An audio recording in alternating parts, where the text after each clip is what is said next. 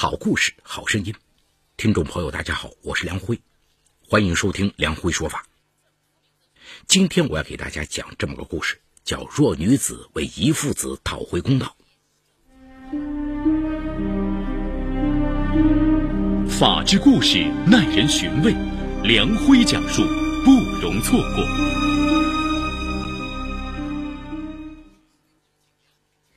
杨丽啊。出生于黑龙江同江市的一个农家。二零零六年，她结过一次婚。结婚后，丈夫的坏毛病就逐渐的暴露出来，不仅好吃懒做，还酗酒赌博，对杨丽也是非打即骂。杨丽实在是受够了，终于狠下心跟前夫离婚。此时，杨丽无牵无挂，便离开家乡到沈阳打工。二零一一年秋天，杨丽打工的一家饭店接到订餐电话，要预订二十份盒饭送到一家园林公司。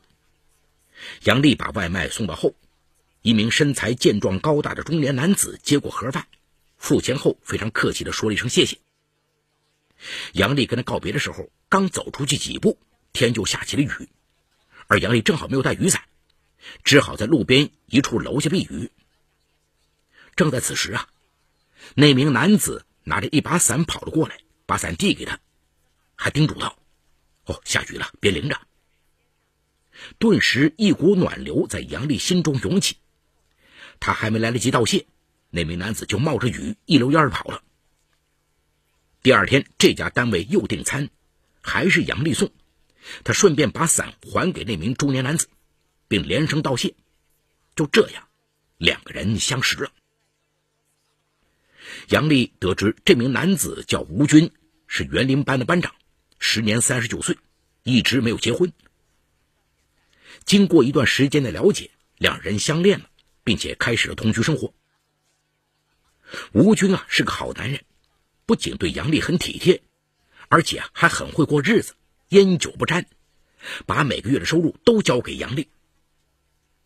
不久，杨丽怀孕了。二零一三年春节前。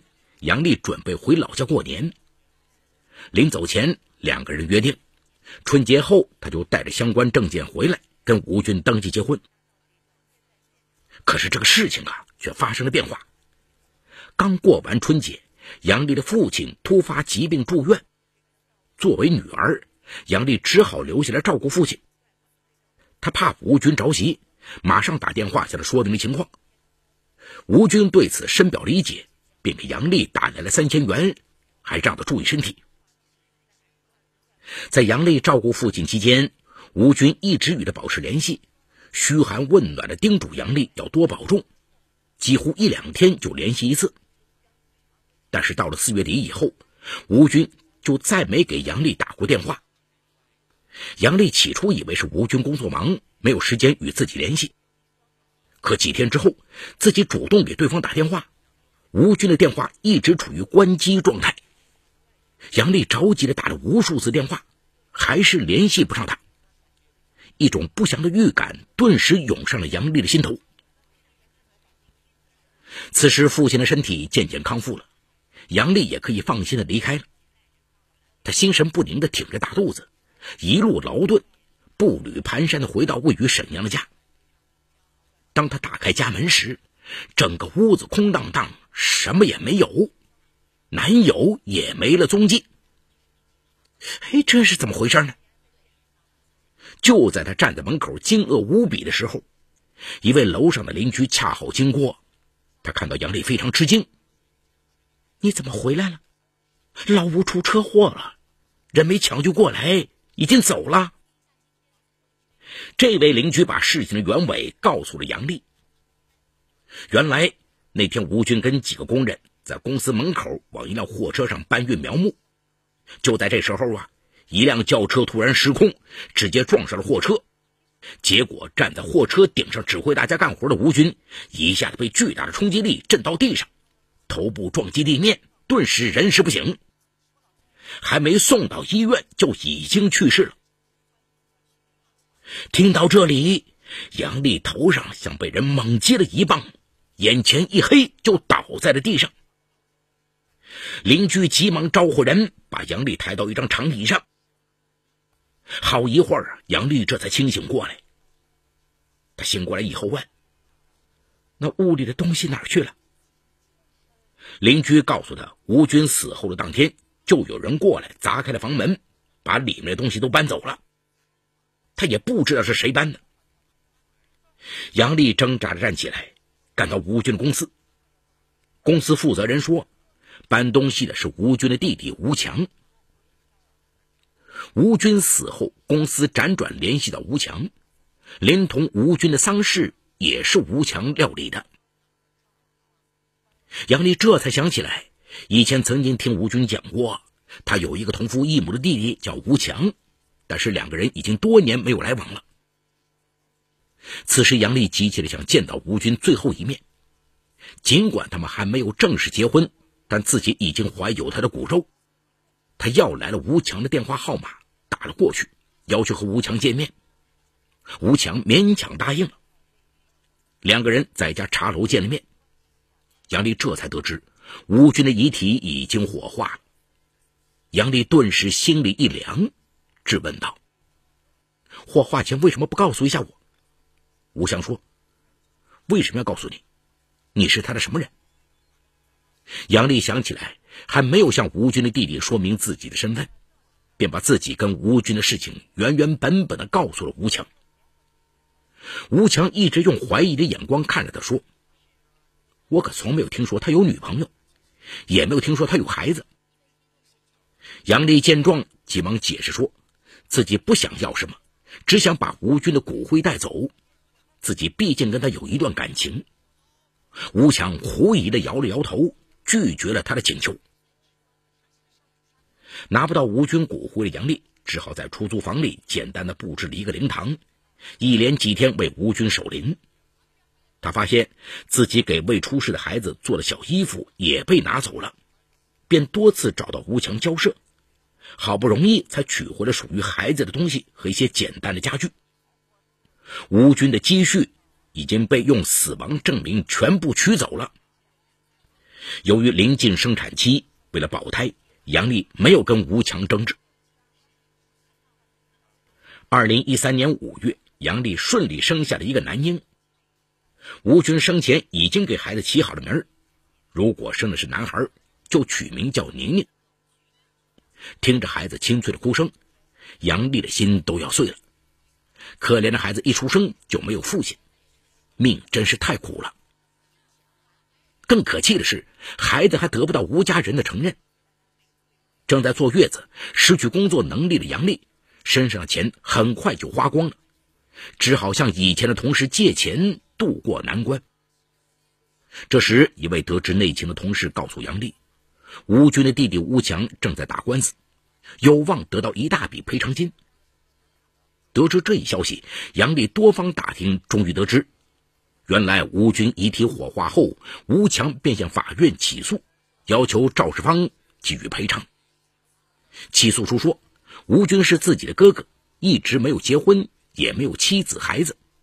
他们的父母也已经去世，自己作为死者的近亲，属于第二顺位继承人，也是现在唯一的继承人，有权替死者要求赔偿权利。吴强在诉状中要求死亡赔偿金、丧葬费等合计三十万元，法院予以立案，并将在近期开庭审理。得知这一消息，杨丽非常气愤，孩子生下来就没有父亲。以后孩子长大了还不知道父亲是谁，况且自己现在连收入都没有，正在艰难度日，为什么没有人管一管？经过考虑，他决定用法律手段为孩子和自己讨回公道。他打听到吴军赔偿案的开庭日期，在开庭这天，抱着孩子来到法院。他对主审法官说，自己是死者吴军未过门的妻子。抱的孩子是死者的遗父子，自己和孩子才是真正有资格得到赔偿的人。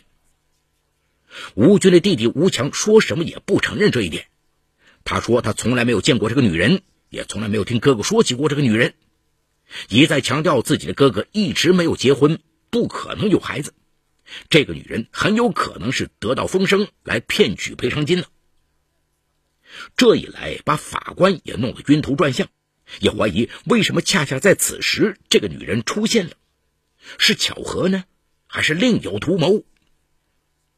法官告诉杨丽，法律只相信证据，杨丽必须提供孩子是吴军亲生儿子的具体证据，主要包括死者与孩子 DNA 相同的鉴定结果。听到法官这样说，杨丽就犯难了。吴军的遗体已经火化，他也没有留下什么可以进行 DNA 鉴定的物品，要做亲子鉴定已经不可能了。现在唯一的办法就是让儿子跟吴强做 DNA 鉴定了。吴军家里跟吴军有血缘关系的就只有吴强了，偏偏吴强不配合做鉴定，这种事情又不能强迫，如此一来。就无法从法律上证明孩子是吴军的血亲，孩子的身份就永远是一个谜了。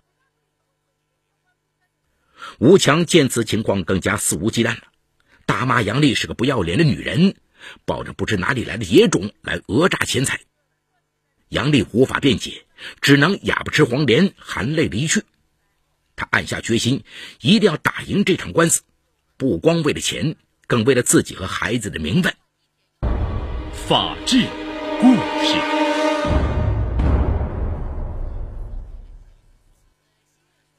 可是打官司要经过繁琐的手续，首先就是要申请法院听证，以阻止吴强夺走本来应该属于儿子继承的赔偿金。杨丽为此只好聘请律师。律师向法院提出，根据孩子出生时间可以推断。杨丽受孕时间正是杨丽与吴军的同居期间。通过这一证据可以推断，孩子是吴军的非婚生子。但是这样的推断太没有说服力了，仅凭口头推断远远不能作为法律凭证。杨丽需要强有力的证据来支持他的诉讼。这个世上啊，毕竟还是好人多呀。得知这一情况，许多好心人纷纷为杨丽作证。他的三位邻居为杨丽作证，说知道杨丽与吴军同居怀孕一事。吴军所在公司老板还证明，为了准备孩子出生和杨丽坐月子，吴军还向自己预支过工资。可是吴强还是对此表示怀疑。他一再强调，众人作证只能证明杨丽在与吴军同居期间怀孕，但并不能证明所生的孩子。是吴军的，法律只能采用血缘鉴定，才能证明孩子确系吴军的亲生骨肉。法官对此也提不出反驳的理由，这起案子就这样陷入了僵局。杨丽的律师也无计可施，他对杨丽说：“现在最好的办法，就是说服吴强，让他答应做 DNA 鉴定。”可是律师深入了解以后，发现吴强是吴军的同父异母的弟弟，便又否定了这一方案，因为他们不是嫡亲兄弟，即使做了，也未必能够证明孩子的身份。事情又一次陷入了僵局。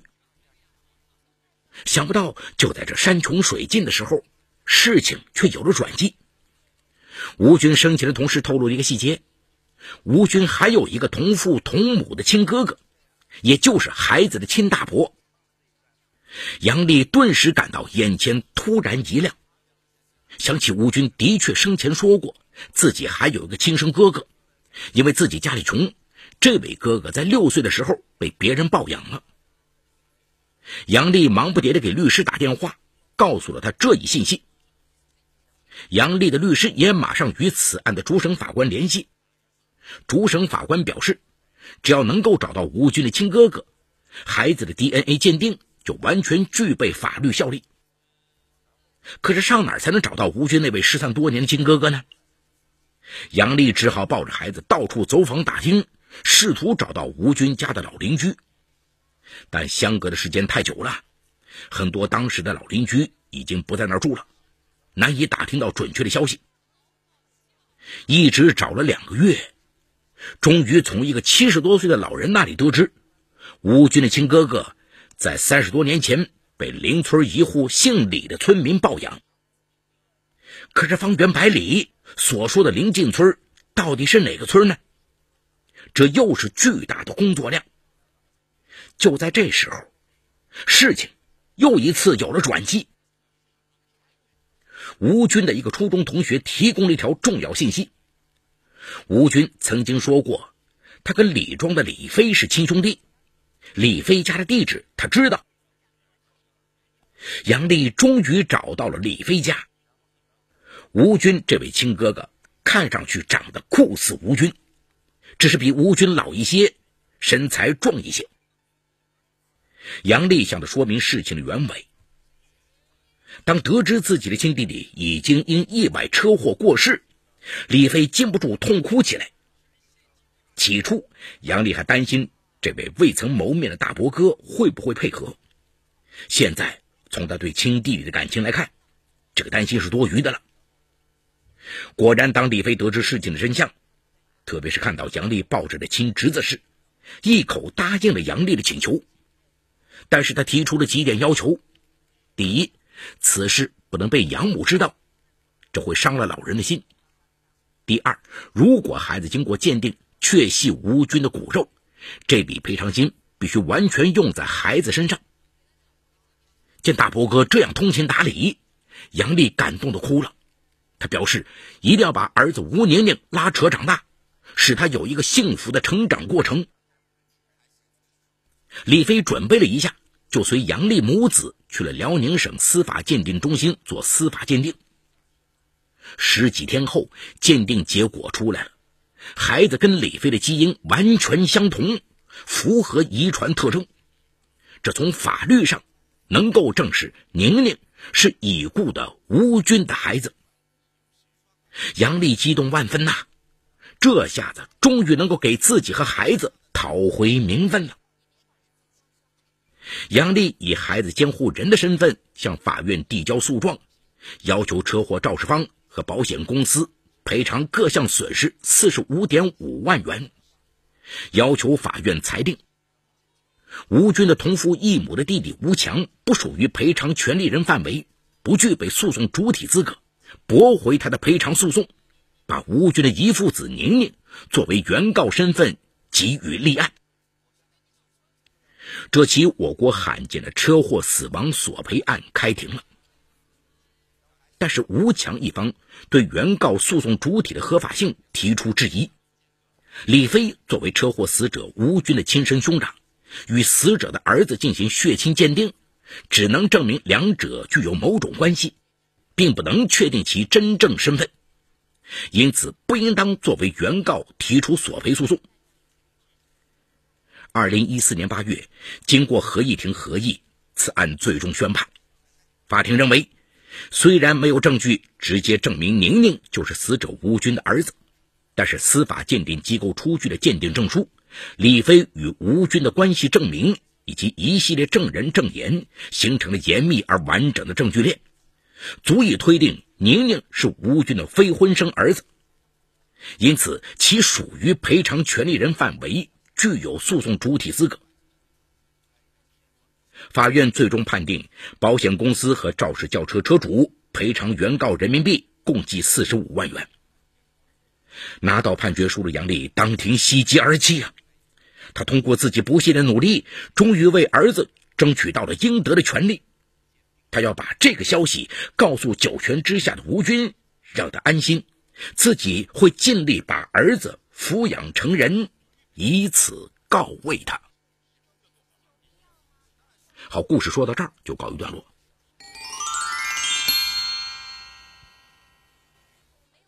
一场赔偿诉讼的背后，是杨丽以及吴军一父子宁宁关于名分、公道以及自身权益的争夺。案例中啊，吴军因车祸导致死亡，其近亲属作为间接受害人，享有独立的损害赔偿请求权，有权要求赔偿义务人赔偿丧葬费、被抚养人生活费、死亡赔偿金以及其他合理费用等财产损害，以及精神损害抚慰金。关于近亲属享有赔偿请求权的顺位。财产赔偿中的死亡赔偿金，按照继承法第十条规定的法定继承顺序，为配偶、父母和子女作为第一顺序继承人，显然享有损害赔偿请求权。没有第一顺位继承人时，第二顺序继承人才能作为赔偿权利人提出损害赔偿请求。那在本案当中啊，当吴军的第一顺序继承人宁宁出现时，作为第二顺序继承人的吴强便不再享有损害赔偿请求权。由于宁宁未满十周岁，系无民事行为能力人，因此由他的监护人杨丽作为法定代理人代理诉讼。这个案例中的难点是如何证明宁宁为吴军的孩子。由于吴军的遗体已被火化，也没有其他可以进行鉴定的物品，因此啊，宁宁无法跟吴军做亲子鉴定。而吴强与吴军不是嫡亲兄弟，即使宁宁跟吴强做 DNA 鉴定，也未必能够证明孩子的身份。案件由此陷入僵局。山穷水尽疑无路。柳暗花明又一村，吴军还有一个失散多年的亲哥哥，在好心人的帮助下，杨丽终于找到了他。经过多番曲折，杨丽最终为宁宁争取到了其应得的权利，拿到了赔偿款。生活中啊，每个人都有可能会遇到像杨丽一样的困境，此时冷静坚强、积极面对，继而寻找解决办法，才是走出困境、维护自己合法权益的。唯一途径。